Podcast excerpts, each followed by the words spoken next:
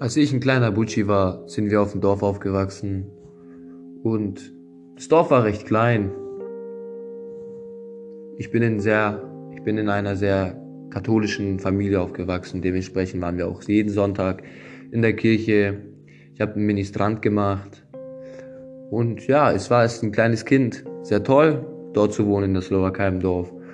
Aber es gab auch immer manchmal schlechte Zeiten, wo der Vater von meinen Brüdern meine Mutter geschlagen hat, wo wir sehr rassistisch angemacht wurden. Ihr seid ja Sintis, ich wurde im Keller eingesperrt deswegen.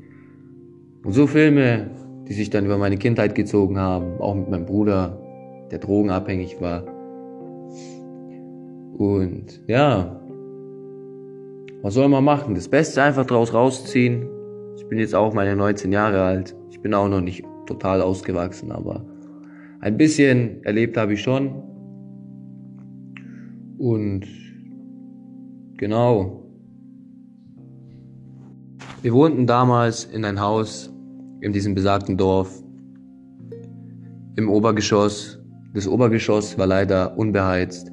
Die anderen Zimmern waren beheizt, aber in den einen Zimmer wohnte die Mutter vom dem Vater von meinen Brüdern. Den nennen wir jetzt einfach mal Ralf.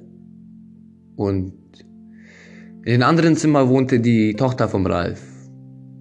Und die waren beide beheizt und ich und meine Mutter wohnten da in diesem Obergeschoss, das unbeheizt war. Meine Mama, als sie schwanger war, hat sie Holz gerieben, äh, Holz gehackt, damit es warm ist.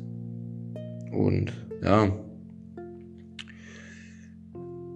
Aber das Leben auf dem Dorf war eigentlich gut. Ich kann mich erinnern, ich war auch in einer Fußballmannschaft. Und es waren halt so Kreisliga. Das war auch immer dementsprechend sehr, sehr lustig anzuschauen. Und das Landleben ist auf jeden Fall sehr schön. So. Wir sind dann aber irgendwann später mal ausgezogen nach Deutschland. Und in Deutschland weiß ich, dass wir nach mit zwei Tüten hergekommen sind und wir auch gar nicht wussten, wer in der Stadt ist.